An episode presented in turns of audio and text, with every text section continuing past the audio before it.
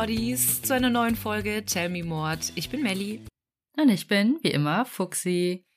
Wir begrüßen euch herzlichst im neuen Jahr. Also noch nicht ganz. Wir sind noch im alten Jahr, aber wenn ihr uns hört, seid ihr bereits im Jahr 2023. Wieso Zeitreisende? wir sprechen zu euch in die Zukunft. Nee, aber wie ihr wisst, nehmen wir ja immer ein paar Folgen schon im Voraus auf und wir dachten, wir nutzen mal ein bisschen die freie Zeit, um euch neuen Content zu liefern und freuen uns schon sehr, euch den heutigen Fall vorzustellen. Oder ich freue mich schon sehr. Ja, Melly ist tatsächlich auch wie immer nochmal last minute umgeschwenkt und erzählt euch heute von einem super spannenden Fall. Ja, ähm, ich hatte zwei sehr, sehr spannende Überthemen und zwei sehr, sehr spannende Fälle. Aber ich habe mich letzte Woche mit meinen Arbeitskolleginnen noch über diesen Fall unterhalten. Und dann ist mir aufgefallen, boah, stimmt, den willst du auch schon so, so lange erzählen. Und ich habe aber nie ein passendes Überthema dafür gefunden. Und dann fiel es mir einfach wie Schuppen von den Augen. Hey, I wie Internetmord wäre doch eigentlich die passende Überschrift für den heutigen Fall. Und genauso ist es jetzt gekommen. Ich bin natürlich da nochmal umgeschwenkt und habe dann die letzten Tage nochmal äh, tief in der Recherche verbracht. Aber deswegen freue ich mich jetzt umso mehr, um euch diesen Fall zu erzählen. Ja, dann kannst du auch direkt mal droppen, worum es geht. Ich möchte euch ganz gerne erstmal eine kleine Einleitung geben. Ähm, ich habe ja schon gesagt, es ist I wie Internetmord, aber wie wir überhaupt dazu kommen, dass es einen Internetmord gibt, da muss ich ein bisschen in der Zeit zurückgehen und bei einer ganz anderen Thematik anfangen, die ich aber auch erwähnenswert finde, weshalb ich das jetzt auch direkt an den Anfang gepackt habe. Jetzt stellt euch einmal vor, liebe Mordis, ihr lebt in einem Land, in dem eure Sexualität nicht wirklich toleriert wird. Homosexualität sei eine Krankheit und man müsse heiraten und Kinder kriegen, um ein normales Leben führen zu können. So steht es zumindest oder stand es zumindest in vielen Büchern für chinesische Medizinstudenten. Manche Bücher beschreiben sogar Therapien, um Homosexuelle zu heilen. Wenn ihr Glück habt, lebt ihr in einer der Millionenstädte in China, in welchen es viele LGBTQ-Gruppen gibt und viele Informationsstätten.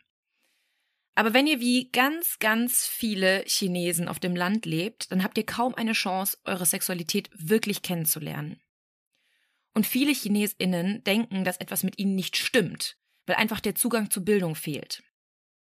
Offiziell ist in China zwar Homosexualität nicht mehr verboten, weil 2001 die Regierung Homosexualität aus der Liste der psychischen Erkrankungen gestrichen hat, und die Großstädte werden noch immer liberaler, aber es gibt trotzdem noch sehr, sehr viele Vorurteile gegenüber der LGBTQ-Community. Vor allem auf dem Land und vor allem die ältere Bevölkerung sieht das Ganze sehr, sehr kritisch. Viele Eltern verurteilen ihre Kinder und akzeptieren die Tatsache nicht, dass diese nicht den traditionellen Weg der Partnersuche gehen. So ging es zum Beispiel auch Jun Lin. Jun ist schwul, das wusste er schon sehr früh in seinem Leben.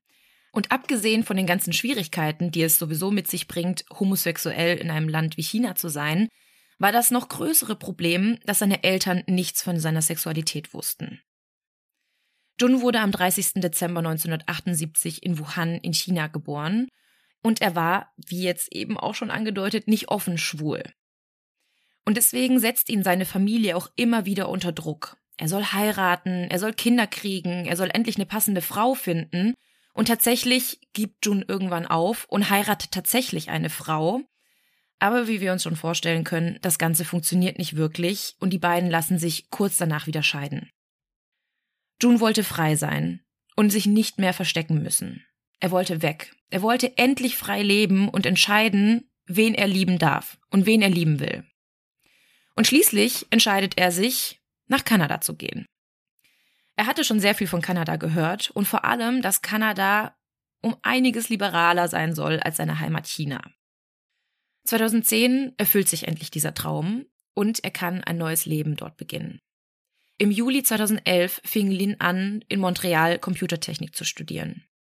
Er schrieb sich als internationaler Student an der Concordia University in Montreal, Quebec ein und besuchte zuvor eine Sprachschule, um die richtigen Voraussetzungen zu haben. Teilzeit arbeitet er auch als Verkäufer in einem Supermarkt. Lynn fühlte sich endlich angekommen. Er lernte einen tollen Freundeskreis kennen, die ihn genauso akzeptierten, wie er war, und hatte endlich das Gefühl, dazuzugehören. Von seinen Freunden wurde er als sehr freundlich beschrieben, als sehr empathisch, zwar etwas schüchtern und zurückhaltend, aber trotzdem mit einem großen Herz, vor allem für Tiere. Er selbst hatte nämlich eine Katze, die er abgöttisch liebte. Am 1. Mai 2012 zog er mit einem Mitbewohner in eine Wohnung in Griffintown ein. Aber dieser Mitbewohner war tatsächlich mehr als das. Die beiden verliebten sich und waren eine Zeit lang sehr glücklich miteinander. Nur das Glück hielt nicht lange.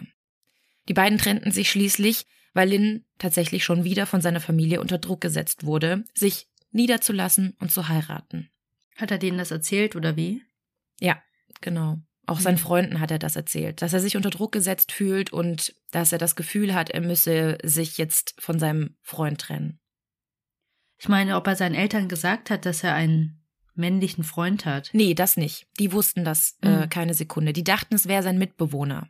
Ach so, aber der Druck kam von wegen, hey, wann stellst du uns eine Frau vor? Mhm, genau. Und so weiter. Okay. Ja. Mhm. Nach dieser Trennung brach für ihn aber auch so eine total spannende Phase an, weil er wollte ja keine Frau kennenlernen. Er wollte ja keine Frau heiraten und hatte das Gefühl, sich einfach noch weiter austesten zu müssen. Und wie so viele andere zu dieser Zeit, und das ist heute total normal, testet June zahllose neue Dating-Apps aus, die gerade erst auf den Markt kamen. Also heute kennen wir das, Grinder, Bumble, Tinder. Damals war das aber alles noch total neu und June hatte gerade zum Beispiel Grinder für sich entdeckt. Und auch Craigslist wurde sehr viel genutzt, um potenzielle Sexualpartner zu finden. Kennst du Craigslist? Ja, das ist so wie eBay. Genau, also es ist so ähnlich wie eBay, nur ich glaube irgendwie noch mal ein bisschen größer, zumindest du kannst da Anzeigen hochladen, wie äh, du bist auf Partnersuche oder Arbeitsstellen, Wohnungen, Dienstleistungen und es werden aber auch Diskussionen dort geführt. Also es ist auch wie so ein Diskussionsforum und ähm, auch super, super beliebt in den USA. Ich glaube, hier in Deutschland verwendet das niemand oder ich weiß gar nicht, ob es das überhaupt hier gibt. Zumindest war das damals eine der meistgenutztesten Websites überhaupt. Hm. Eines Tages stößt er dort auf eine Anzeige.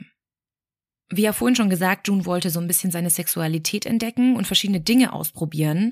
Und als er in der Anzeige las, dass die andere Person Sex- und Fesselspiele vorschlug, wollte er es einfach mal austesten. Am 24. Mai 2012 schrieb er gegen 21 Uhr noch eine Textnachricht an einen Freund. Danach wird es still um Jun. Am nächsten Tag taucht er einfach nicht mehr zu seiner Schicht bei der Arbeit auf und sein Chef wird misstrauisch. Dieser kontaktiert Juns Freunde und die suchen daraufhin auch seine Wohnung auf, finden aber keine Spur von Jun. Sie machen sich jetzt also auch große Sorgen und sie rufen die Polizei. Aber nach diesem Treffen hören seine Freunde nie wieder etwas von ihm. Liebe Mordis, wir haben heute einen ganz besonderen Werbepartner für euch. Denn heute könnt ihr nicht nur mit unserem Code sparen, sondern ihr spart mit jeder einzelnen Bestellung automatisch. Es geht heute um Motatos. Vielleicht hat der eine oder andere bereits von ihnen gehört, denn Motatos rettet Lebensmittel, die es aufgrund von Überproduktion zum Beispiel oder Saisonalität oder von zu kurzem oder teils überschrittenem MHD nicht in den regulären Handel geschafft hätten. Und wie schon gesagt, ihr könnt hier richtig geile Schnäppchen ergattern, denn die Lebensmittel und auch Drogerieprodukte könnt ihr mit bis zu 80% Rabatt kaufen. Und wir mussten natürlich auch zuschlagen und haben heute unsere Box zugeschickt bekommen, die wir gemeinsam mit euch auspacken wollen. Ich hole es mal ganz kurz. Oh. oh Mann, das ist ganz schön schwer. Ja, ich weiß auch, was wir uns bestellt haben, dass es so schwer ist. Wir haben uns hauptsächlich für Sachen entschieden, die wir ohnehin im Alltag gebrauchen können. Zum Beispiel hier, Melli, schau mal. Unser beider Lieblingsmilchersatz. Die Alpro Not Milk im Achterpack für gerade einmal 16,79 Euro mit 30% Rabatt. Der Normalpreis wäre 23,92 Euro. Wir haben damit also über 7 Euro gespart. Ich liebe diese Hafermilch einfach so sehr. Ich packe die in alles rein. In meinen Kaffee, in meinen Müsli. Also mega, mega geil. Aber, Moment, ich muss mal gucken, was wir hier noch haben. Eieiei. Oh, ich habe hier noch was ganz Leckeres. Da mussten wir sofort zuschlagen, als wir das gesehen haben. Nämlich haben wir uns Bio-Edamame Fettuccine bestellt, die regulär 4 Euro pro Packung kosten würden. Also finde ich persönlich ziemlich teuer und mache immer einen großen Bogen darum, weil ich die einfach so gerne mag, aber es nicht einsehe, so viel Geld auszugeben. Aber bei Potatoes gab es ganze 68% Rabatt. Also wie krass bitte. Und wir haben gerade mal 1,29 Euro bezahlt. Ja, total. Meistens hat mich hier wirklich der Preis vor einem Kauf abgeschreckt. Ich schaue aber mal weiter, was wir noch so haben. Oha, hier mein Daily Allrounder, der Express Benz Vollkorn Naturreis, den ich fürs Mittagessen gerne schnell in die Mikrowelle packe. Den haben wir hier für 35% weniger ergattern können. Den liebe ich auch so sehr. Ich nehme mir den wirklich fast jede Woche mit auf die Arbeit ins Büro, wenn es einfach mal schnell gehen muss in der Mittagspause. Und guck mal, Fuxi, ich habe mich hier besonders drauf gefreut. Das sind Gemüsechips. Da kosten zwei Packungen gerade nur 2,38 Euro. Und ich würde sagen, der nächste Filmabend kann kommen. Und wahrscheinlich wird es mal wieder eine True Crime Doku. Sehr wahrscheinlich. Aber für mich darf es bei einem Filmeabend auch gerne mal süß sein. Dafür habe ich mir erstmal 21% reduzierte Oreos bestellt. Du schwörst ja auf Oreos, denn die sind ja sogar vegan. Genau. Und ich muss gerade ein bisschen schmunzeln, denn ein Unboxing in einem Podcast ist wirklich ziemlich dumm. Aber Lebensmittel verschwenden ist noch viel dümmer, Leute. Vor allem bei so niedrigen Preisen. Und das Geile ist, ihr könnt bei uns sogar doppelt sparen, denn mit unserem Code TellMeMod15, alles groß und zusammengeschrieben, spart ihr nochmal 15% extra. Dieser Code ist gültig bis zum 31.03.2024 und alle weiteren Infos und Links zur Website findet ihr wie immer in unseren Show Notes. Und wir schauen jetzt einfach mal weiter, was wir noch so alles Leckeres in unserer Box finden können. Wir machen jetzt einen kleinen Sprung. Wir befinden uns nun im Jahr 2010 in Las Vegas. Diana Thompson ist Analystin in einem Casino in Las Vegas. Sie kümmert sich dort um die Automaten und auch um die Tische, also um alle Geldein- und Auszahlungen. In ihrer Freizeit surft sie super viel, wie sehr viele andere von uns auch, sehr gerne im Internet und vor allem Facebook war damals so ihr Place to be. Sie ist ein richtiger Computer-Nerd, wie er im Buche steht. Sie kommt nach Hause, geht mit den Hunden raus und danach geht sie online. Sie beschreibt es selbst so, online kann ich alles sein, was ich will. Ich glaube, das verstehen ganz viele von uns. Und ich glaube, gerade damals, so 2010, 2011, 2012, da war dieses ganze Thema soziale Medien noch gerade erst im Aufschwung und es hat super viele in ihren Bann gezogen. Ich weiß nicht, wie viele Stunden ich bei Facebook Farmville gespielt habe zum Beispiel. Ich auch, ich auch. Ich hatte die absolute Monster-Riesenfarm. Ich auch. Aber bei mir war es nicht mehr schön, sondern nur Produktion, nur ähm, Umsatz. Und ich bin manchmal in der Freistunde, ich habe nur fünf Minuten von der Schule gewohnt, nach Hause gegangen, um zu ernten. Nein! Und bin danach wieder zur Schule gegangen. Doch. Geil. Verwelken die Sachen. Ja, ist auch so. Du hast deine ganze Kohle investiert und wenn dann die Baumwolle plötzlich tot war, dann war sie tot. Dann hast du davon nichts mehr bekommen. Musstest sogar zahlen, glaube ich, um das Ganze umzugraben. Ja, was habe ich nie gemacht. Ja. Aber ich habe immer irgendwie Freunde angefragt. Ja, zumindest ging das Diana auch so. Also sie war wirklich ein richtiger Facebook-Suchti. Ich weiß jetzt nicht, ob sie Farmville gespielt hat, aber sie war auf jeden Fall in diversen Gruppen unterwegs, in diversen Foren und sie hat sich dort einfach ausgelebt. Man muss auch sagen, nachdem Ende 2010 ihre Beziehung in die Brüche geht, versucht sie sich ohnehin irgendwie abzulenken und ja, da ist Facebook einfach so das Mittel der Wahl. Und genau zu dieser Zeit findet sie einen ominösen Post bei Facebook, der mit einem Link versehen ist. Nichts ahnen klickt sie darauf und erkennt in den Kommentaren sofort, dass alle total empört sind darüber, was in dem Video passiert. Und als Diana sich das Video anguckt, wird ihr schnell klar, warum. Der Titel des Videos heißt One Boy to Kitten. Hm. Also ein Junge oder ein Mann und zwei Kätzchen. Und jetzt möchte ich eine ganz kurze Warnung rausgeben, weil ich weiß, viele unserer Hörer sind vor allem, wenn es um Content mit Tieren geht, ein bisschen empfindlich. Deswegen spult gerne ein paar Minuten vor, wenn ihr das nicht hören möchtet. Ich beschreibe jetzt also, was in diesem Video zu sehen ist. Man sieht als erstes zwei verängstigte Kätzchen auf einer Wolfsdecke sitzen. Also das ist so eine super hässliche graue Decke mit so einem riesigen Wolfskopf drauf. Und anschließend sieht man eine Männerhand, die diese Kätzchen erstmal ganz zärtlich streichelt. Man sieht die Person aber nur von hinten. Man kann nur erkennen, dass sie einen grünen Hoodie trägt und die Kapuze so über den Kopf gezogen hat, sodass man das Gesicht nicht wirklich erkennen kann. Der Mann nimmt eins der Kätzchen von der Wolfsdecke und steckt es in einen Vakuumbeutel. Also diese Staubsaug-Vakuumbeutel, um Decken oder hm. Klamotten zu vakuumieren. Er legt dieses Kätzchen also in den Beutel, verschließt ihn und hält dann den Staubsauger an dieses Ventil, um die Luft daraus herauszusaugen. Das Kätzchen versucht noch irgendwie herauszukrabbeln, aber schafft es nicht und stirbt schließlich in diesem Beutel. Das zweite Kätzchen wird anschließend auf dieselbe Art und Weise getötet. Und man kann sich jetzt vorstellen, wenn so ein Video online, öffentlich zur Verfügung steht, dass sich die Kommentare darunter wirklich komplett überschlagen. Also ich weiß nicht, ich habe bewusst nicht danach gesucht, weil es mit Sicherheit Leute gibt, die das weiterhin ähm, replizieren, ob es das Video noch online gibt, aber unter dem Originalvideo waren dann Kommentare wie, was macht dieses Arschloch, was soll das, wer ist das, er gehört ins Gefängnis. Und auch Diana ist komplett schockiert, als sie dieses Video sieht und sie hat auch ähnliche Gedanken. Aber sie weiß auch, dass die Person, die dafür verantwortlich ist, überall auf der Welt sein könnte. Also ein Video ist mhm. hochgeladen und du kannst es in Sibirien von mir aus sehen, aber du weißt nicht, wo die Person aktuell ist. Ja.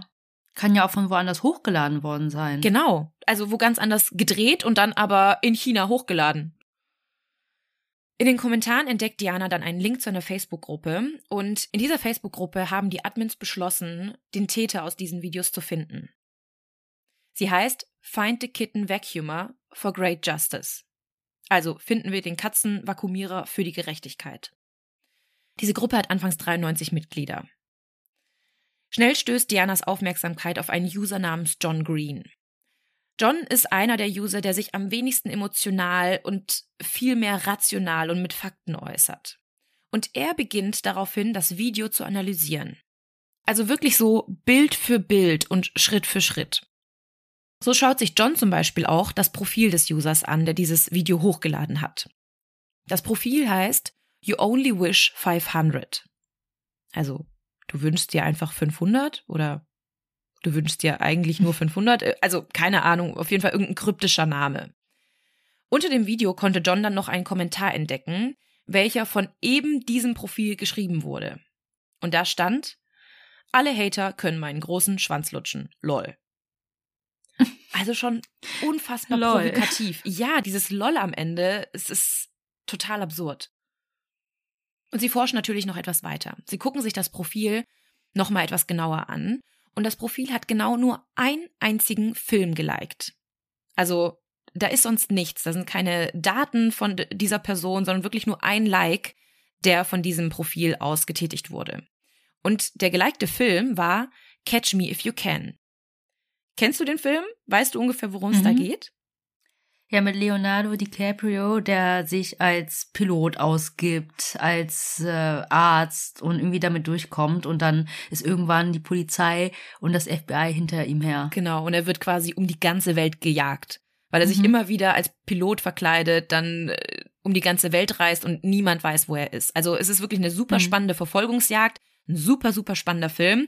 Und das ganze Land oder die ganze Welt versucht ihn irgendwann zu fangen.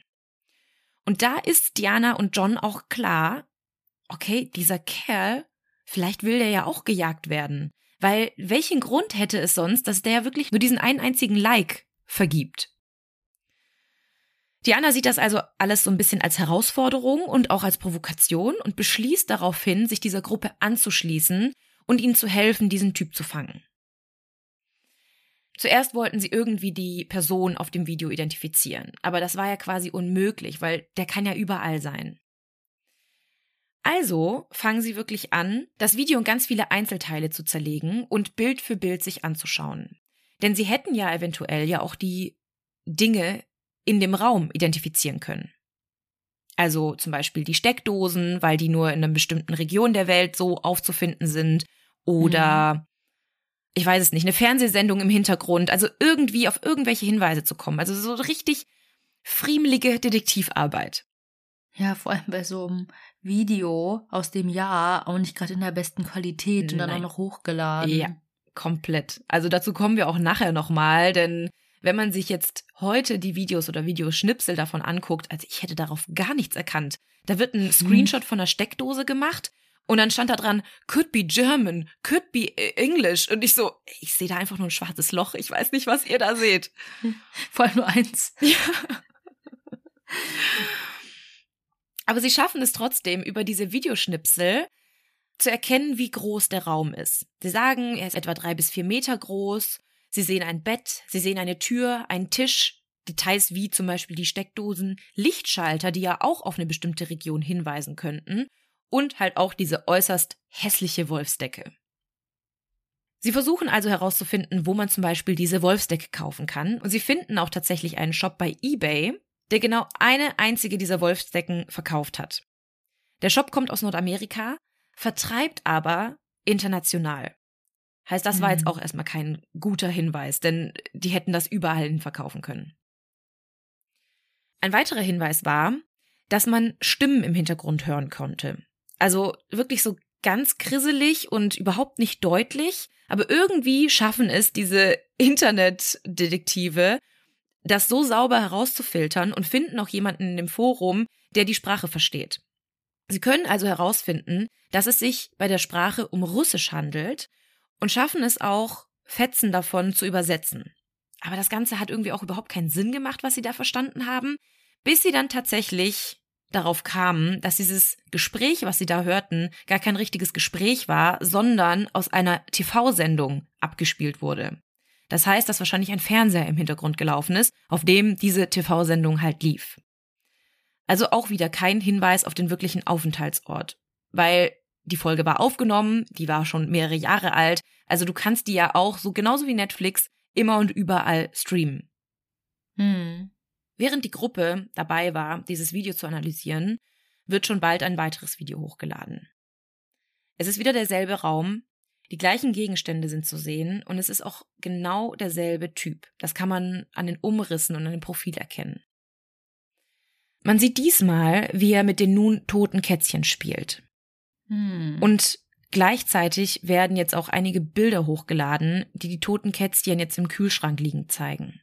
vom gleichen Profil. Nee, schon wieder ein anderes Profil. Aber es wurde quasi in die Gruppe gepostet. Also irgendwer hat das gesehen und das ging dann Mhm. wirklich in Sekundenschnelle. Hey, habt ihr das neue Video gesehen? Und dann ähm, geht die Suche weiter. Sie können sehen, dass das Video von einem John Smith hochgeladen wurde. Als Sie dann auf das Profil von John Smith klicken, erkennen Sie auch noch weitere Fotos. Diesmal sitzt die Person mit den noch lebenden Kätzchen da und man könnte theoretisch das Gesicht erkennen, wenn es nicht verpixelt wäre. Also er ist wirklich frontal in die Kamera gerichtet. Und jetzt verdichtet sich halt echt immer mehr der Verdacht, dass dieser Typ wirklich gejagt werden will. Er will die Aufmerksamkeit auf sich ziehen. Ansonsten würdest du ja niemals solche Bilder posten und dann wieder ein neues Video und von einem anderen Profil und also, das war irgendwie total merkwürdig, aber gleichzeitig hatten Diana und John so einen Nervenkitzel und wollten einfach herausfinden, worum es sich bei der ganzen Sache handelt. Aber wer ist John? John Green, der am Anfang da in der äh, Gruppe drin war, der so analytisch ähm, alles durchgegangen ist. Ach so. Okay, okay. Das zweite Video wird also erneut analysiert. Millisekunde für Millisekunde und die Detektive gehen jedes einzelne Bild durch. Es sind wirklich 10.000 Bildschnipsel, die wirklich immer nur eine abgeendete Version des, des Videos zeigen. Also wirklich in Millisekundenschritten. Und plötzlich fällt ihnen eine Zigarettenschachtel auf. Jetzt stürzen sie sich natürlich alle auf die Zigarettenschachtel, weil überall auf der Welt sehen Zigaretten anders aus. Sie haben einen anderen Filter, eine andere Verpackung, eine andere Sprache, die darauf steht, Bilder oder keine Bilder. Und jetzt fangen sie an, sich stundenlang Zigarettenschachteln anzuschauen und zu analysieren, wo diese Packung herkommen könnte. Und tatsächlich können sie diese Schachtel identifizieren. Sie soll aus Nordamerika kommen. Außerdem konnte in dem Video auch ein gelber Staubsauger erkannt werden. Und Diana fängt an, Foren für Staubsauger zu durchsuchen, unterhält sich dort wirklich mit so richtigen Staubsauger-Nerds, um herauszufinden, um welchen Staubsauger es sich handelt um vielleicht auch hier die Region eingrenzen zu können, wo dieses Modell herkommen könnte. Und auch dieses Modell wird tatsächlich erkannt und kommt ebenfalls aus Nordamerika. Also haben wir das Ganze jetzt schon so ein bisschen eingegrenzt? Mexiko, USA oder Kanada. Aber diese Internetrecherche bleibt nicht völlig unentdeckt. Eine Gruppe namens Rescue Inc. mischt sich plötzlich ein. Rescue Inc. ist eine Gruppe von Rockern, also die sehen wirklich aus wie so hartgesottene Rocker auf Bikes, echt ein bisschen brutal und auch angsteinflößend, wenn man sie so sieht. Aber wofür sie sich einsetzen, ist echt unfassbar schön, denn sie gehen gegen Tiermissbrauch vor. Und das wirklich etwas radikal, äh, was dann vielleicht auch so ein bisschen auf ihr Aussehen äh, schließen lässt. Aber sie machen das alles im Rahmen des Gesetzes. Und sie posten nun einen Facebook-Post mit einem Fahndungsaufruf und geben eine Belohnung von 5000 Dollar zur Ergreifung des Tierquälers auf. Und nun eskaliert es in der Gruppe. Die Facebook-Gruppe bekommt fast über Nacht 10.000 neue Nutzer. Unter ihnen sind zum Beispiel Detektive, Polizisten, Internet-Nerds, also alle, die irgendwie diesem Typen auf die Schliche kommen wollen. Und vor allem denken auch viele, sie kennen jemanden, der dem Typen auf dem Video ähnlich sieht. Und jetzt kommt jemand in Russland auf, in Deutschland auf, in Paris, also überall ploppen plötzlich die Nachrichten auf, dass jemand jemanden kennt, der es gewesen sein könnte. Aber natürlich hilft das nicht weiter, weil sie können so immer weniger die Region eingrenzen. Sie müssen ja unbedingt herausfinden, wo die Person herkommt. Eines Tages wird dann aber ein neuer Post geteilt. Ein gewisser Jamsey Cramsalot in his ass postet den Kommentar I step on little kittens and make videos of it. Also ich trete auf kleine Kätzchen und mache Videos davon. Erstmal der Name des Profils, super, super weird. Aber allein dieser Kommentar ist halt auch so verstörend. Hm. Wenn man jetzt aber wieder auf dieses Profil geht, kann man sehen, dass auch dort wieder genau ein Video hochgeladen ist. Und auch hier möchte ich gerne erstmal eine kleine Inhaltswarnung rausgeben, denn ich werde wieder über Missbrauch an Tieren sprechen. In diesem Video wird ein Kätzchen in einem Käfig gezeigt, das bei lebendigem Leib verbrannt wird. Und das Video ist nur mit dem Kommentar LOL too much gepostet worden. Also laughing out loud, too much. Ich weiß nicht, wie ich das wörtlich deutsch übersetzen soll, aber ich glaube, ihr versteht, was ich meine. Hm. Das Profilbild von diesem Jamsey, also der hatte diesmal auch ein Profilbild mit drin, sieht dem Typen auf den anderen Videos auch sehr, sehr ähnlich. Einer der Facebook-User aus der Gruppe schreibt dann diesem gewissen Jamsey und fragt ihn, ob er auch für die anderen Videos verantwortlich ist. Und tatsächlich antwortet er auch, Yes, I kill kittens, lol. Also ja, ich töte Kätzchen, lol. Durch weitere Recherchen kommen sie dann darauf, dass Jamsey aus Namibia zu stammen scheint. Also er wird dort auf super vielen Bildern verlinkt, es führen wirklich sehr viele Indizien tatsächlich nach Namibia, aber John und Dana sind trotzdem der Meinung, dass es sich hier nicht um den Täter handelt, weil ja alle anderen Indizien erstmal für Nordamerika gesprochen haben. Also alles, was sie aus den mhm. Videos herausgefunden haben, waren eigentlich Produkte, die nur in Nordamerika verkauft wurden. Ja, und das Zimmer halt auch. Genau. Aber aus der Gruppe will das keiner so richtig hören. Alle stürzen sich nun auf Jamsey. Man kann aber relativ schnell herausfinden, dass es sich bei dem Bild, also bei dem Profilbild, was Jamsey verwendet, um ein Fake handelt. Denn sucht man das Bild über die Bilder Google-Suche, kommt man auf eine schwule Pornoseite mit genau diesem Bild. Hm. Es ist nur ein bisschen nachträglich bearbeitet worden, aber das zeigt schon, dass es eigentlich ein Fake ist. Trotzdem kann man relativ schnell die Identität von Jamesy herausfinden. Es handelt sich um einen gewissen Edward Lewis Jordan. Und als die Gruppe das herausfindet, spammen sie ihn jetzt komplett voll mit Drohungen, Beleidigungen.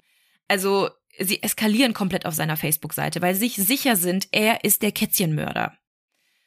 Aber nur wenig später nimmt sich Edward das Leben. Er war lediglich ein Trittbrettfahrer, also ein Internet-Troll, der einfach nur Aufmerksamkeit wollte und wollte, dass alle denken, er wäre der Kätzchenkiller. Hm. Eigentlich keine schöne Sache, mit der man in Verbindung gebracht werden möchte. Aber Edward hatte Depressionen und er wollte irgendwie im Mittelpunkt stehen und Aufmerksamkeit bekommen. Und das war seine Art, das zu tun. Und es gibt ja wirklich unzählige Leute online, die sich als etwas ausgeben, was total schrecklich ist, einfach nur um irgendwie Aufmerksamkeit zu kriegen. Hm. Man weiß jetzt natürlich nicht, ob sich Edward aufgrund der Drohungen das Leben nahm oder wegen der Depression, die er ja ohnehin schon vorher hatte. Aber es war natürlich nicht hilfreich, dass zig Leute auf seiner Facebook-Seite ausgerastet sind, ihm Morddrohungen geschickt haben, ihm gesagt haben, was für ein schlechter Mensch er sei, dass er ins Gefängnis gehört und ja, vielleicht hat das tatsächlich dann zu seinem Selbstmord geführt.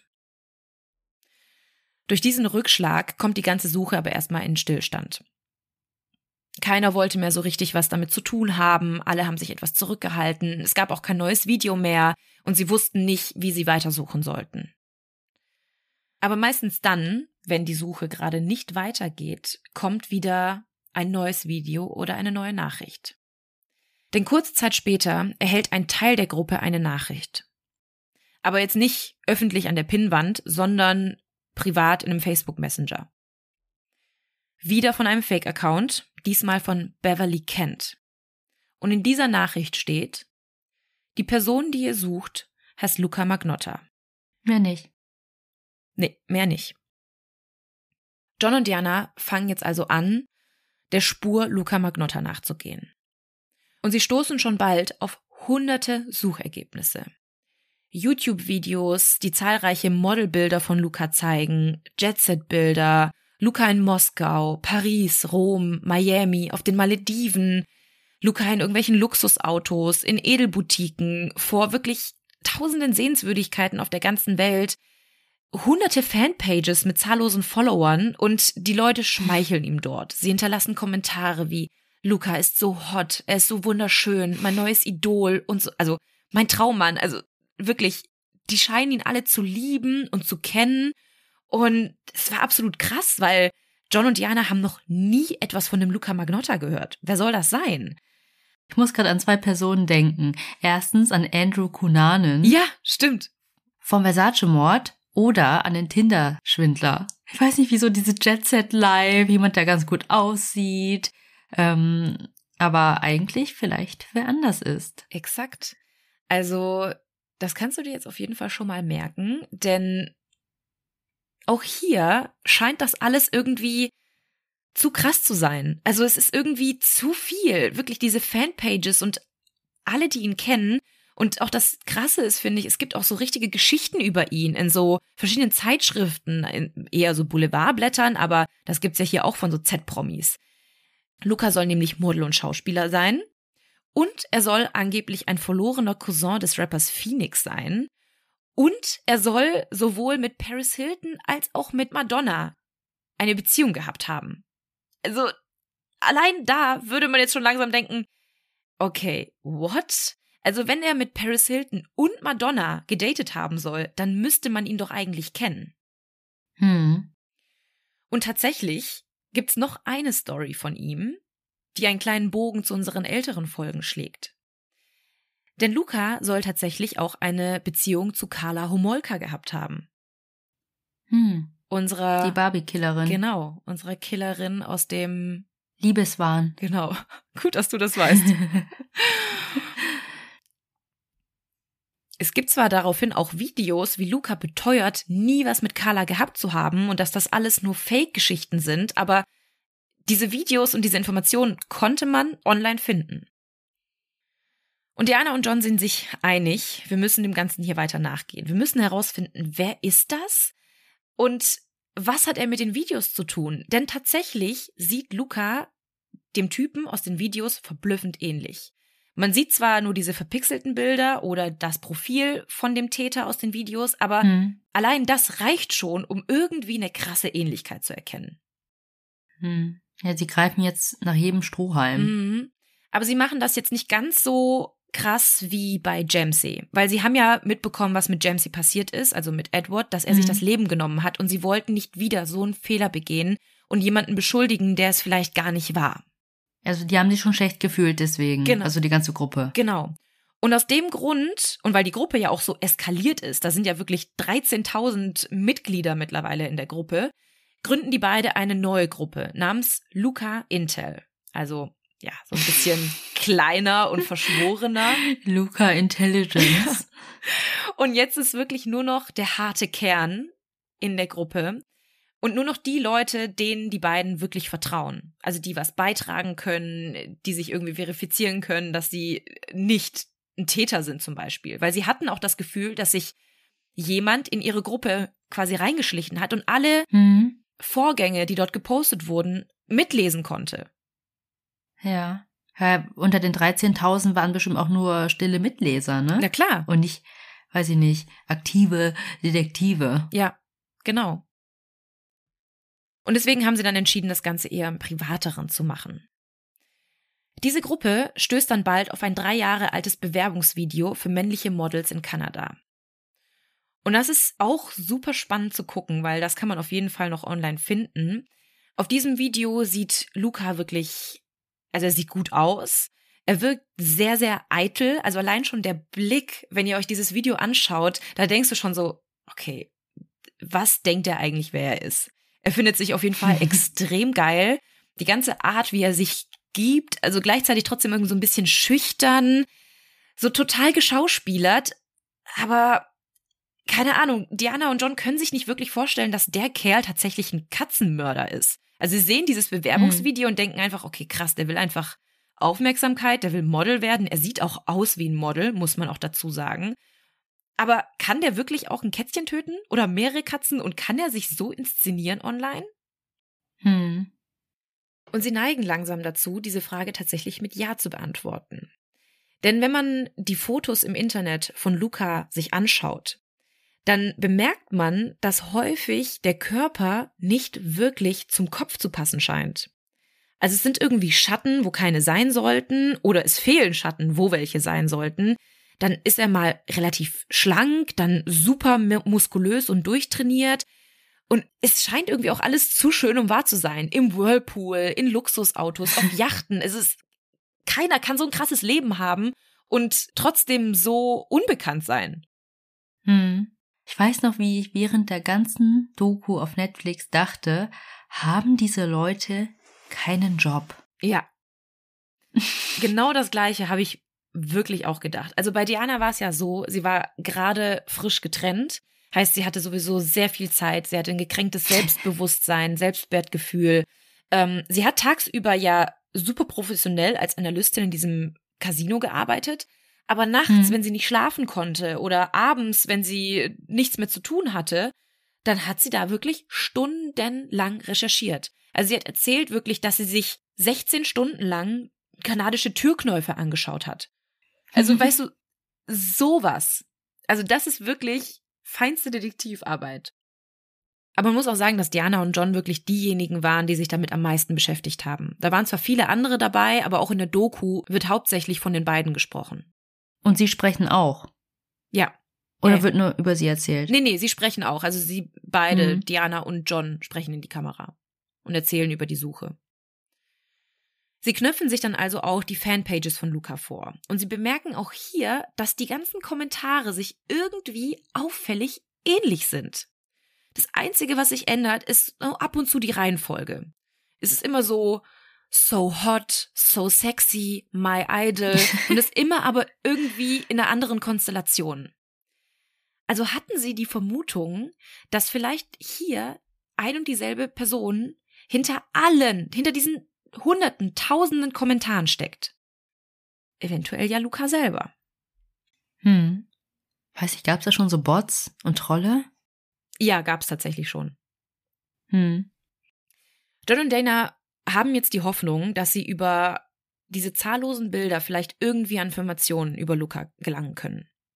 Sie laden also die Bilder auf einer Website hoch, um die IP-Adresse herauszufinden. Also es gibt so Websites, da kannst du das Bild hochladen und dann wird dir gesagt, wann und wo dieses Foto aufgenommen worden ist. Also zumindest welche Hintergrundinformationen auf dem Foto gespeichert wurden.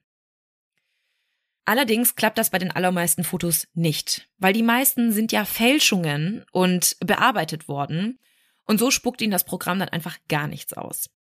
Sie versuchen es immer wieder und immer wieder und man muss sich echt mal vorstellen, wie viel Zeit das gekostet hat, weil es gibt wirklich tausende Fotos von Luca Magnotta online. Aber eines Tages klappt es plötzlich und das Programm sagt ihnen, wann und wo dieses Foto aufgenommen wurde. Nämlich am 25.10.2010 und es zeigt Luca vor einer Boutique in einem Kaufhaus in Toronto. Kurz bevor die Katzenvideos online kamen. Also könnte es ja sein, dass er kurz vor dem Hochladen des Videos tatsächlich dort war. Auf einem weiteren Foto von Luca sieht man ihn auf einem Balkon eines Hochhauses. Im Hintergrund kann man eine Petro Canada Tankstelle entdecken. Und dieses Foto wurde tatsächlich auch nicht gefaked. Sie können erkennen, dass es sich um eine Tankstelle in Toronto handelt. Das Problem, es gibt hunderte dieser Tankstellen in Toronto. Allerdings erinnert sich John Green an einen Blogpost von Luca von vor einigen Monaten. In dem Post erzählt er, wie er sich in seinem Stadtviertel Etibecoke vor den Paparazzi verstecken musste. Und zack, John Green gibt ein Etibecoke, Petro-Canada und es kommen nur noch sechs Tankstellen in Frage. Mit Google Street View klickt er sich jetzt von Tankstelle zu Tankstelle und schaut sich die Gegend genau an, also über diese 360 Grad Ansicht. Das ging damals auch schon. Hm. Und tatsächlich findet er die Tankstelle. Jetzt wissen Sie also, wo der Wohnungskomplex ist, in dem Luca das Bild aufgenommen hat. John gibt alle Informationen an die Polizei von Toronto weiter. Und tatsächlich fährt die Polizei dann sogar dorthin und prüft, ob Luca noch dort lebt. Also sie erzählen den Beamten tatsächlich über die ganze Internetrecherche, über alles, was sie bisher herausgefunden haben und dass sie glauben, dass Luca der Katzenmörder ist und dass sie denken, dass es vielleicht nicht nur bei Katzen bleiben könnte, die er umbringt. Hm. Weil wir wissen das ja, für viele Serienmörder ist Tierquälerei nur der erste Schritt. Die Beamten stehen also vor diesem Wohnungskomplex und befragen die Nachbarn und die berichten allerdings, dass Luca ausgezogen ist und wahrscheinlich nach Russland ausgewandert sei. Warum? Also, und woher wissen die das? Hat er ihnen wohl erzählt. Also, man weiß jetzt nicht genau warum, aber das ist auf jeden Fall das, was die Nachbarn der Polizei erzählen konnten. Hm. Und so wird es wieder erstmal stiller in der Facebook-Gruppe. Die ist mittlerweile von 16.000 Mitgliedern auf 8.000 geschrumpft. Und dieses ganze öffentliche Interesse ist einfach abgeklungen. Es gab kein neues Video mehr und sie waren jetzt einfach in der Sackgasse. Sie wussten jetzt nicht mehr, wo könnte Luca sein. Also er könnte jetzt wirklich überall sein. Nur John und Dana haben vor, dran zu bleiben. Und einige Wochen später taucht plötzlich wieder ein neues Video auf. Diesmal ist das Video Bath Time, lol. Also Zeit zum Baden, lol. Auch wieder hier eine kurze Inhaltswarnung. Das Video zeigt einen Mann, der eine Katze an einen Besenstiel gebunden hat und sie immer wieder unter Wasser hält, bis sie ertrinkt. Wenige Stunden später taucht dann ein weiteres Video auf.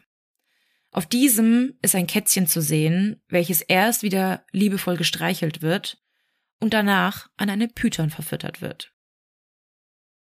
Und auch diese Videos werden wieder Schritt für Schritt von Diana und John analysiert. Also wieder in Slow Motion, wieder in einzelnen Bildern, um wirklich jedes Detail mitzubekommen. Der Account, über die die Videos gepostet wurden, hieß Leslie Ann Downey. Und das Krasse ist, diese Person gab es wirklich. Nämlich war Leslie Ann ein Opfer der sogenannten Moor-Mörder aus England. Die Moor-Mörder töteten in England fünf Kinder, unter anderem Leslie. Und das wirklich Erschreckende daran ist, ist, dass Leslie Ann in eine Badewanne voll mit Wasser getaucht wurde und dort ertrank. Also genau die gleiche Art, wie das Kätzchen sterben musste in dem ersten neuen Video. Durch diese ganzen Videos wird dann auch so langsam die Presse aufmerksam. Unter anderem ein britischer Reporter der Zeitschrift The Sun, also so eine britische Boulevardzeitschrift. Hm. Und dieser Reporter bekommt tatsächlich auch eine Nachricht von einem Fake-Account. In dieser Nachricht steht, die Person, die ihr sucht, befindet sich in London. Er heißt Luca Magnotta und er wohnt im Fossilia Inn. Also auch hier wieder super weird. Fake-Account, eine ganz komische Nachricht. Wer schreibt sowas und warum? Hm. Und dann extra an einen Journalisten. Mhm. Der Journalist fährt auf jeden Fall dorthin und trifft sich tatsächlich mit Luca. Also er ist auch in diesem Hotel. Und dieses Gespräch nimmt er dann heimlich auf. Er fragt ihn, warum er in London sei. Und Luca antwortet daraufhin, dass er geflohen ist, weil alle denken, er sei die Person auf dem Video oder auf den Videos. Und er sagte auch, dass das Ganze nicht stimmen würde und er soll Drohungen erhalten haben und müsse sich jetzt hier irgendwo verstecken. Er sagte auch, dass es sich um einen Deepfake handelt und mit Photoshop ist heutzutage alles möglich. Hahaha. Ha, ha. Weiß er ja selber, hm. wie viel möglich ist. Und streitet auf jeden Fall alles ab. Der Reporter filmt das heimlich und als er dann zurück ist, erhält er tatsächlich eine weitere Mail. Wieder von einem Fake-Account. Nämlich von John Kilbright. Wieder ein Opfer der Moormörder. In dieser Mail steht, dass in dem nächsten Video nicht nur Kätzchen, sondern auch Menschen mitspielen würden. Auch John erhält kurz darauf eine Nachricht von einem Fake-Account. In dieser steht, habe das Video gefunden, solltest du dir ansehen. Ich glaube, das ist dieser Luca, den ihr sucht. Dieses Video hat diesmal den Titel One Lunatic, One Ice Pickle. Also ein Irrer und ein Eispickel. Auf diesem Video sieht man einen Mann, der gefesselt auf einem Bett liegt. An der Wand dahinter hängt ein großes Poster von dem Film Casablanca. Ein anderer Mann streichelt ihn und es fängt genauso an wie mit den ganzen Katzenvideos. Auch die wurden ja anfangs immer zärtlich gestreichelt. Im Hintergrund läuft der Song New Faith von New Order und plötzlich wechselt die Perspektive. Die Person kommt erneut ins Bild und hält etwas in der Hand, das wie ein Eispickel aussieht. Und wie aus dem Nichts sticht diese Person immer und immer wieder auf den gefesselten Mann ein. Circa in Minute acht kommt schließlich ein kleines Hündchen mit ins Bild und ihr könnt euch alle vorstellen, was dann passiert. Die Hobbydetektive sind natürlich komplett schockiert und es ist genau das passiert, wovor alle so große Angst hatten. Also, dass diese Person irgendwann nicht nur Kätzchen, sondern auch Menschen zu seinem Opfer macht. Hm, sie steigert. Genau. Und ihr könnt euch ja mal vorstellen, wie frustrierend das gewesen sein muss. Die wussten ja tatsächlich schon seit Wochen und Monaten, dass es sich wahrscheinlich um Luca Magnotta bei dem Täter handelt. Und sie haben sogar die Polizei dorthin geschickt. Sie hatten einen Reporter dort, aber man konnte ihm ja nicht wirklich was nachweisen, weil es gab keinen handfesten Beweis, der ihn mit den Taten in Verbindung bringt. Und jetzt ist tatsächlich das passiert, vor dem sie so lange so Angst hatten. Aber sie lassen sich nicht unterkriegen. Sie beginnen erneut mit der Suche. Fangen wieder an, das Video in Einzelteile zu zerlegen, versuchen wieder irgendwie sämtliches Material durchzugehen, was sie online zu Luca Magnotta finden können. Und plötzlich finden sie in einer neuen Videoslideshow, also man muss sich vorstellen, YouTube war auch voll mit so Dia-Shows mit verschiedenen Bildern von Luca, die sein tolles Leben zeigten. Und in einem dieser neuen Videos konnte man ein neues Foto von ihm entdecken. Und da merkt man auch, wie deep Diana und John in dieser ganzen Recherche drin waren. Denn mhm. ihnen ist sofort aufgefallen, dass sie ein Foto noch nicht kannten. Also tausende Fotos kannten sie quasi auswendig und ihnen ist sofort aufgefallen, dass hier eins neu ist. Mhm. Und nach stundenlangen, tagelangen Recherchen können sie tatsächlich wieder anhand von Google Street View herausfinden, wo dieses Foto aufgenommen wurde. Nämlich in Montreal, Kanada.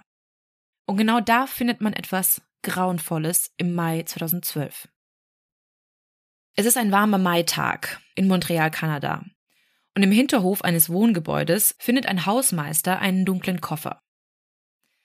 Nach zwei Tagen, nachdem er sich diesen Koffer schon so langsam angeschaut hat und dachte, er wird jetzt mal langsam von der Müllabfuhr abgeholt, bemerkt er, dass aus dem Koffer Maden herauskrabbeln. Mhm. Er vermutet jetzt erstmal, dass dort vielleicht jemand einen verstorbenen Hund entsorgt hat und nicht wusste, was er mit dem machen soll und ihn dann einfach, ja, an Straßenrand gestellt hat, um von der Müllabfuhr abgeholt zu werden. Aber der Hausmeister ist neugierig. Oh Gott. wäre ich einfach nicht. Ja. Nee, ich hätte da auch, glaube ich, zu große Angst vor. Er ging also zu dem Koffer hin und öffnete ihn.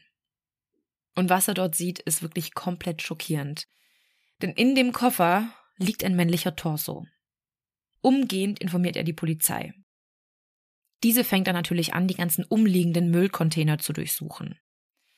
Und sie finden auch ganz schön viele Beweisstücke. Sie finden Arme und Beine, jeweils ohne Hände und Füße. Außerdem finden sie einen kleinen, blutverschmierten, toten Welpen. Eine mhm. blutige Decke, Kleidung, Messer, eine Säge, einen grau bemalten Schraubenzieher sowie Papiere, die an den Namen Luca Rocco Magnotta adressiert waren.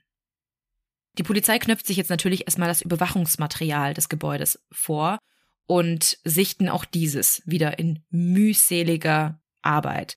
Denn in diesem Wohnungskomplex leben sehr viele Menschen und herauszufinden, um wen es sich jetzt da handelt, bei den Toten oder bei dem Mörder, ist wirklich sehr, sehr schwierig. Aber ein Mann ist besonders auffällig. Er ist sehr schlank, ungefähr in seinen Zwanzigern und trägt ein gelbes T-Shirt. Am 25. Mai geht dieser junge Mann auffällig häufig zu den Müllcontainern.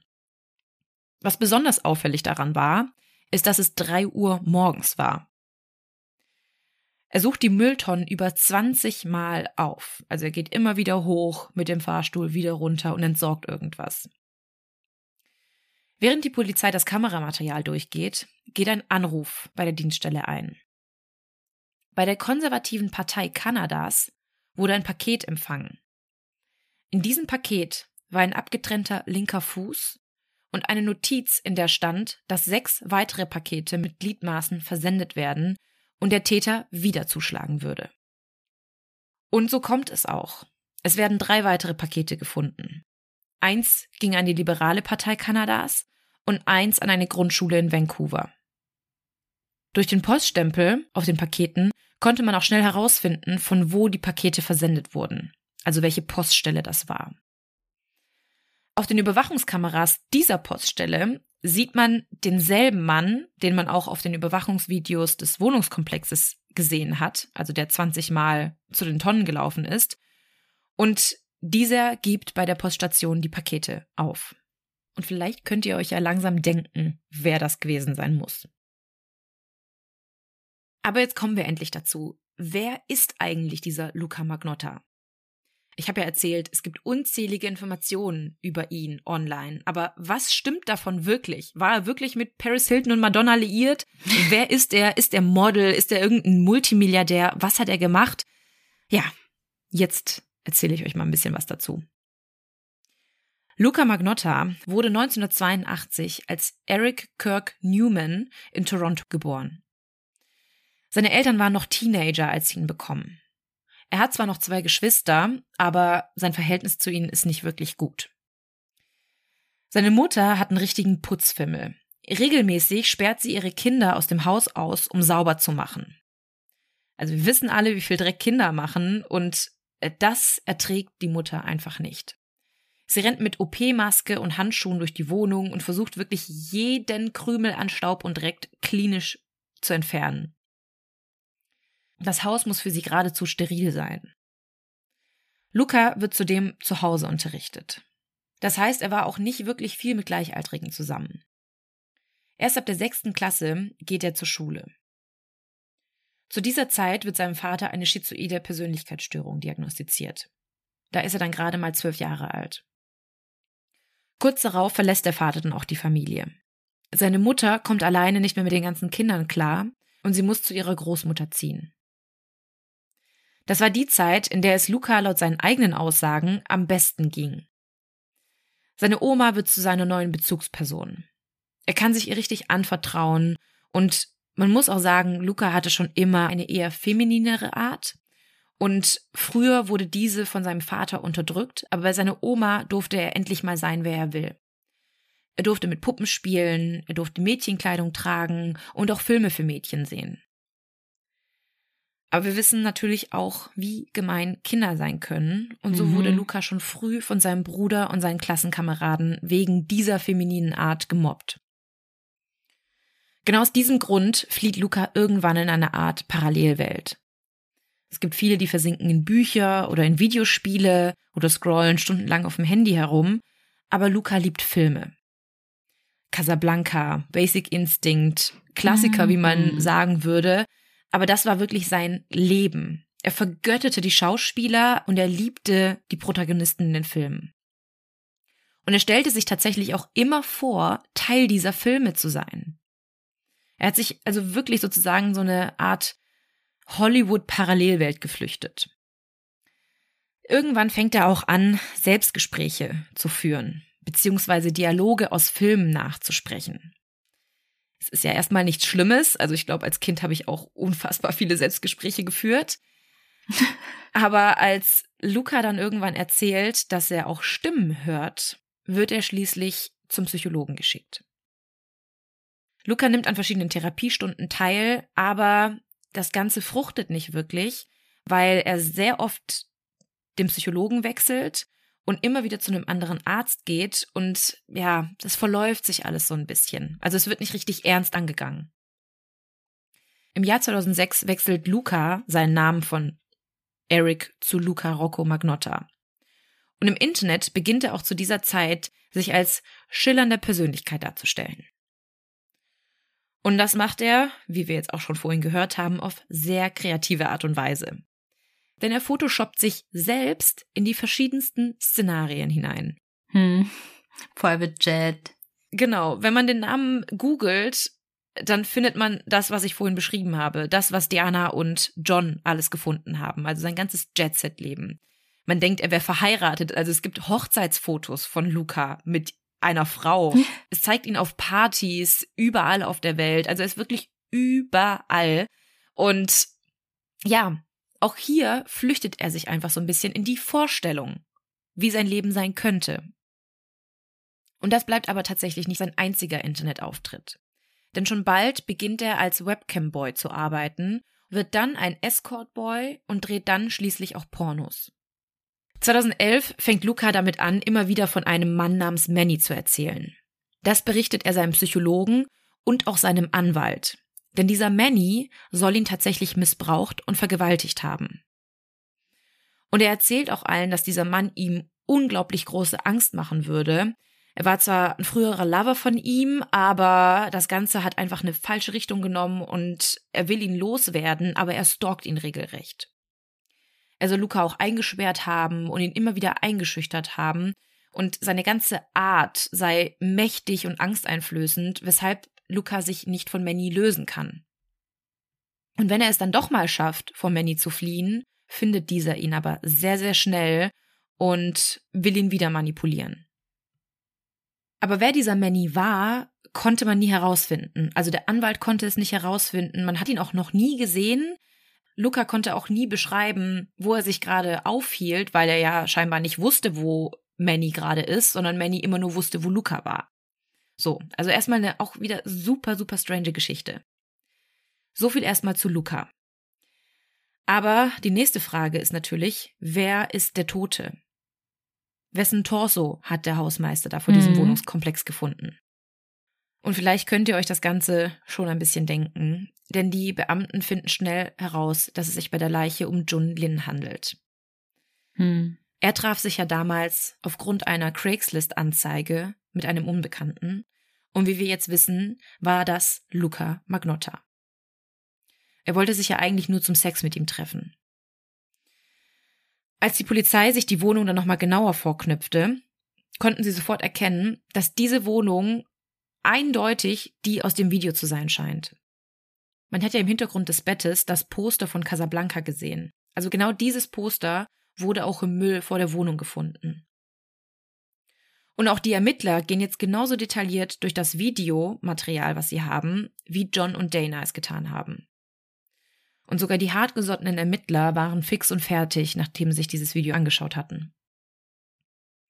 Und auch vielleicht hier eine kleine Inhaltswarnung. Ich weiß, wir sprechen hier jede Woche über Mord, aber irgendwie finde ich es bei diesem Fall, gerade weil es da Videomaterial zu gibt und weil sich das Leute wirklich angucken mussten, finde ich es nochmal irgendwie schlimmer. Zum Beispiel wird in dem Video gezeigt, wie nekrophile Handlungen mit der Leiche von Jun vorgenommen werden. Es scheint auch so, als würde der Täter ein Stück des Fleisches von Jun zu sich nehmen, also Kannibalismus. Und es wird auch gezeigt, wie der Mörder mit Juns Kopf in der Badewanne spielt. Die Wohnung wird dann noch genauer unter die Lupe genommen und auf den ersten Blick scheint erstmal alles ganz normal zu sein, in Anführungsstrichen. Also ist alles ganz normal ausgestattet, mit einem Bad, mit einer Couch, mit einer Sitzecke. Alles scheint relativ aufgeräumt, wenn da nicht dieses ganze Blut wäre.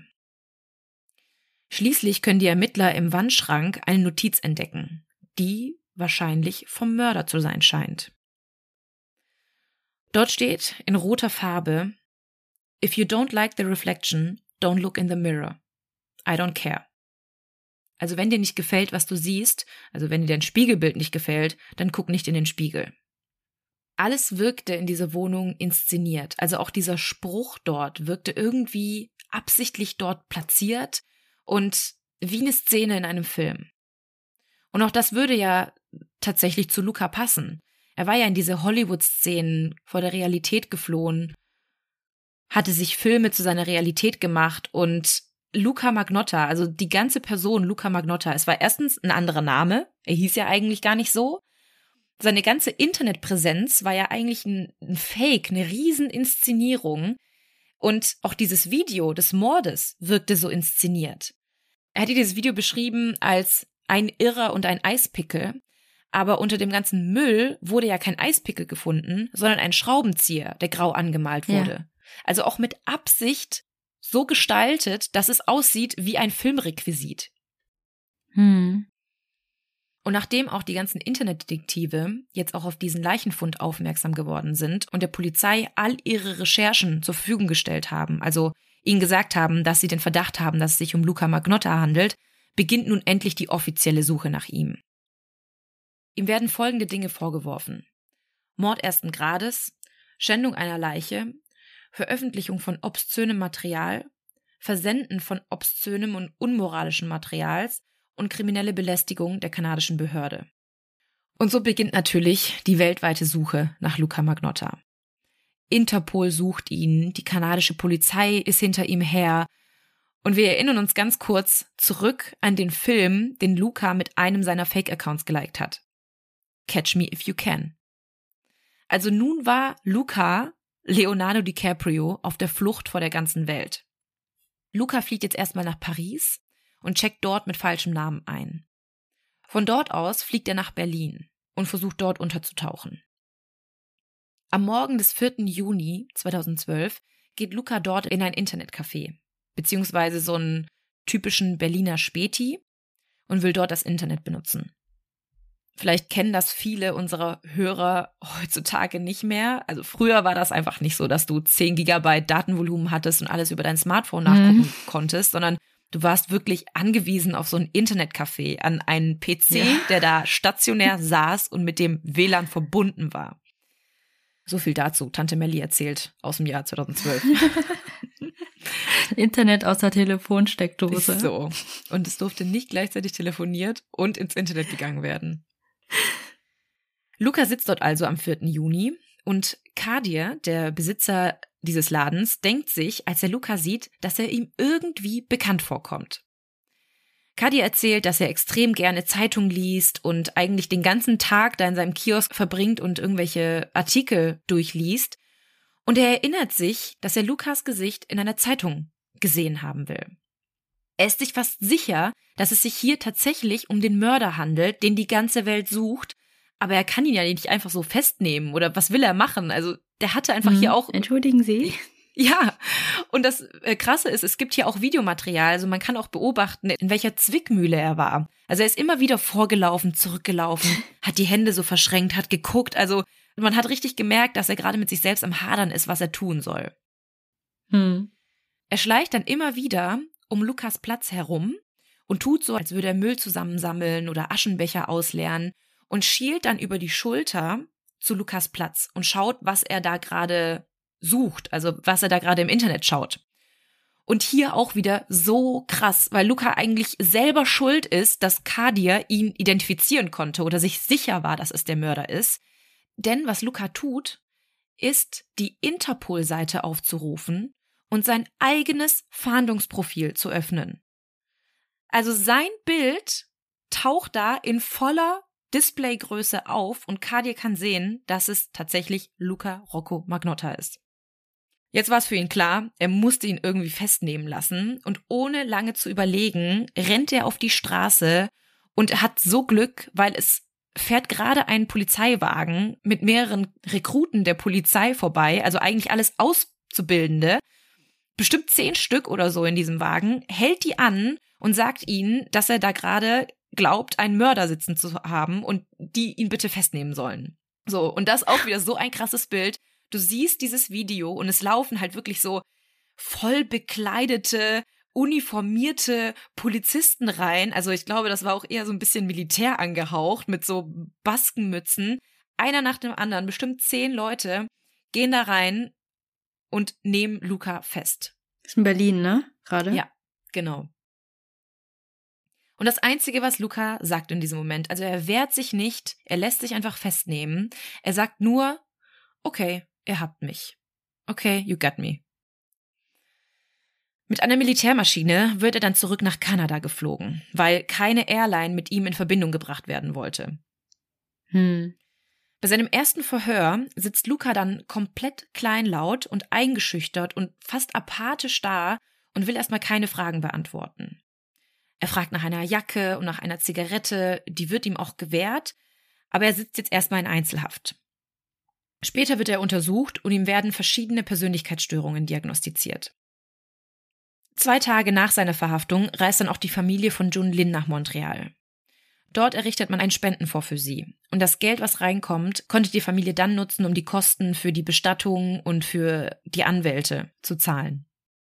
Am 11. Juli 2012 werden Jun Lins Überreste eingeäschert und am 26. Juli auf dem Friedhof Notre Dame beigesetzt. Am 11. März 2013 beginnt dann der Prozess gegen Luca. Lukas Anwalt plädiert tatsächlich auf nicht schuldig. Ja.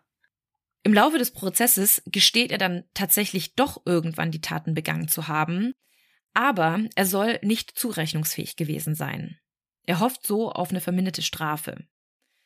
Der Verteidiger erklärt, dass sich Luca während der Tat in einem psychotischen Zustand befunden hätte und dass er so nicht zurechnungsfähig gewesen wäre.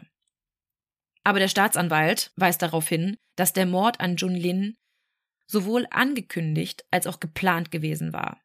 Er hat ja die Anzeige ins Internet gestellt, indem er hm. bei Craigslist nach jemandem gesucht hat. Er hat die Mordwaffen besorgt. Er hat das Ganze gefilmt und hochgeladen. Und das kann alles keine Übersprungshandlung gewesen sein. Das war hm. geplant und das ja. war vorsätzlich und diesen Schraubenzieher so zu präparieren. Genau, genau. Das war alles im Vorhinein passiert. Heißt, es war jetzt nicht einfach hm. so, ich bin in einem psychotischen Zustand und ich bringe jetzt jemanden um. Und als er merkt, dass er jetzt hier so nicht weiterkommt, fängt er plötzlich wieder an, von diesem Manny zu erzählen. Also er erzählt jetzt, dass dieser Manny ihn dazu gezwungen haben soll, diese Morde zu begehen und auch diese Videos hochzuladen, weil Manny diese Videos scheinbar verkaufen wollte für ganz viel Geld. Und Luca hat so große Angst vor Manny gehabt, dass er diese Taten daraufhin begangen hat. Aber während des Prozesses und hier wirklich, als ich das dann gelesen habe, mir ist ein eiskalter Schauer über den Rücken gelaufen, stößt man erneut auf einen Film, der Lukas Aussage ins Wanken bringt. Der Film heißt Basic Instinct und wurde 1992 veröffentlicht.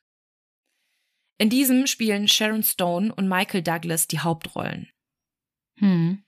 Sharon Stone ist in diesem Film mit einem sogenannten Manny verlobt, welcher sie missbraucht haben soll. Und genauso wie Luca es in dem Video gemacht hat, fesselt Sharon Stone Manny an ein Bett und ermordet ihn mit einem Eispickel. Über dem Bett kann man so ein Buntglasfenster sehen, was fast genauso aussieht wie das Poster das über dem Bett geklebt war, von Casablanca. Hm. Also auch hier, diese ganze Szene aus dem Video, das Luca gedreht hat, war einfach inszeniert und inspiriert aus einem Film. Und er hatte echt gehofft, dass dieser Manny sein Pseudo-Alibi war, weil er hat ja schon anderthalb Jahre vorher bei seinem Psychologen und seinem Anwalt von diesem Manny erzählt und ja. von diesem Manny gewarnt. Und jetzt plötzlich beim Prozess taucht er wieder auf und er hofft so, irgendwie aus der ganzen Sache rauszukommen. Aber zum Glück wird dieser Film entdeckt und die ganzen Parallelen fliegen auf und ihnen ist klar, dass das auch alles einfach wieder eine riesen Lügengeschichte von Luca ist.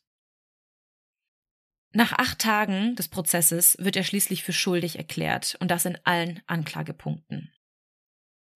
Er wird zu einer lebenslangen Haft verurteilt und kann nach frühestens 25 Jahren auf Bewährung freigelassen werden. Luca legt erstmal Berufung ein. Er behauptet, es habe Justizfehler gegeben, aber er zieht die Berufung später zurück. Also er sitzt noch heute im Gefängnis. Aber tatsächlich bekommt Luca während des Prozesses nicht nur Hass zu spüren. Laut Umfragen ist er 2014 der bekannteste Kanadier, sogar noch vor Carla Homolka. Und er soll hunderte Briefe und Geschenke ins Gefängnis bekommen haben, zum Teil sogar Geld. Und viele Leute vergötterten ihn tatsächlich. Also all das, was er sich gewünscht hatte, alles, was er sich quasi fake-mäßig aufgebaut hatte, diese ganzen Fanpages, das hat er tatsächlich auf irgendeine Art und Weise erreicht. Zwar auf eine mhm. abscheuliche und unfassbar schreckliche, aber ich glaube, für ihn und für seinen Selbstwert war die Mission completed damit. Hm. Ja, jetzt hast du endlich den Fall machen können, den du schon so lange machen wolltest. Ich muss zugeben, ich habe die Doku vor längerer Zeit geguckt und ich dachte erst, wo will sie mit dieser Story hin? mit dem Chinesen? Ja, das ist auch das, was in der Dokumentation auch am Ende sehr häufig gesagt wird, dass leider viel zu viele Menschen über Luca sprechen und gesprochen haben mhm. und niemand wusste, wer das Opfer war es wurde so ein bisschen unter den Tisch gekehrt. So in der Art, ja, der ist gestorben, aber Luca ist ja super spannend. Also guckt ihn als Persönlichkeit an. Und deswegen wollte ich ihm einfach da auch so ein bisschen Plattform bieten, weil viele aus seiner Familie und aus seinem Freundeskreis gesagt haben, dass sie es einfach nicht richtig finden, dass nur über Luca gesprochen wird. Ja, das stimmt. Und für alle, die uns jetzt wahrscheinlich wieder das Postfach vollhauen mit oh mein Gott, wie heißt diese Dokumentation? Wo kann ich das gucken? Das Ganze heißt Don't Fuck with Cats und gibt es bei Netflix. Das ist eine Miniserie und wirklich sehr zu empfehlen. Es würde mich zwar wundern, wenn die viele noch nicht gesehen haben, weil gefühlt mein kompletter Freundeskreis hat die im Jahr 2020 während des ersten Lockdowns geguckt. Die kamen nämlich mhm. gerade raus, als wir wirklich alle zu Hause saßen und gefühlt schon alles bei Netflix geguckt haben, was man hätte gucken können. Und ich weiß noch, wie wir da in unserer Arbeitsgruppe ausgerastet sind. Alle haben darüber gesprochen, alle haben sich diese Doku angeschaut. Und deswegen hatte das natürlich ein sehr großes mediales Interesse.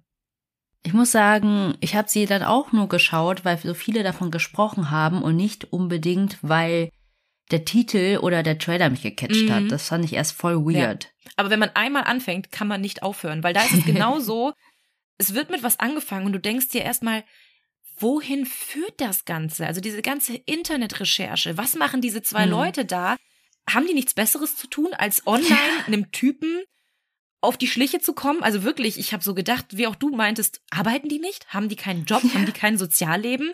Aber es war einfach echt in so einer Zeit, wo die beide irgendwie wirklich nicht viel anderes hatten, außer sich halt darüber Gedanken zu machen. Ja, vor allem nach dem ersten Fail hätte ich gedacht, dass die das jetzt erstmal lassen, ja, ne? Ja, komplett. Also ich wäre dann raus gewesen nach der Recherche. Ja. Ja, also schreibt uns gerne, was ihr über den Fall denkt, ob ihr ihn kanntet und ist euch Luca Magnotta ein Begriff? Kanntet ihr ihn vielleicht schon vorher und wart Fans? Vielleicht wart ihr auch auf der Fanpage von ihm. Er ist so hot. genau, Melly postet äh, sicher Fotos ja. von ihm. Die könnt ihr euch auch anschauen. Ähm, ja, wie immer, von den Videos würden wir eher abraten. Schaut euch die Doku an. Genau, da werden nämlich auch nur Ausschnitte aus den Videos gezeigt. Natürlich keine explizite Gewaltdarstellung, aber man kann sich da schon sehr gut vorstellen, ja, was dort in den Videos gezeigt wird. Hm. Ja, dann würde ich sagen, kommen wir jetzt zu unserer Rubrik. Und wie immer habe ich euch eine Heldentat mitgebracht. Die wurde uns bei Instagram zugesendet und ich lese mal ein paar Ausschnitte vor. Ich habe früher viele Clubnachtschichten gemacht und fuhr an einem Adventssonntag 7 Uhr mit wenigen Frühaufstehern und manchen Stabsleichen S-Bahn. Ich bin nicht hochgewachsen, war damals dünn und erst 21 Jahre alt. Im Rucksack hatte ich meinen frisch gekauften Laptop, hart zusammengespart und mit meiner fast fertigen Facharbeit drauf. Als zwei besoffene Testosteronbomben einstiegen, dachte ich sofort, bitte kein Stress, mein Laptop darf nicht kaputt gehen. Scheiße. Bitte nicht schubsen, ja. ich habe Joghurt im Rucksack. Die beiden pöbelten rum, beleidigten eine Frau ganz widerlich und ich dachte, wenn ich jetzt einschreite, prügeln die mich und ich kann den Job nächste Woche nicht machen. Doch als einer plötzlich auf einen Obdachlosen in der nächsten Sitzreihe einschlug, war ich schneller aufgestanden, als ich denken konnte. Mit der Schimpfstimme meiner Mutter ging ich auf ihn los und schrie ihn an, dass er jetzt aussteigen soll und seine Schwanzgröße woanders kompensieren kann. Oh, mutig. Zu meiner Überraschung ließ er von dem Mann ab und guckte mich an wie ein kleiner Junge. Sein Kumpel lachte ihn aus und tatsächlich stiegen beide aus. What? Mit Wahnsinnsherzklopfen fragte ich den Geschlagenen, ob er soweit okay sei, und ich fragte auch die drei großen, breiten Bauarbeiter mir gegenüber, warum denn ich das machen musste. Und dann schreibt die Person noch, Leute, bringt euch nicht in Gefahr. Wenn ihr sowas erlebt, fragt die großen Typen vorher.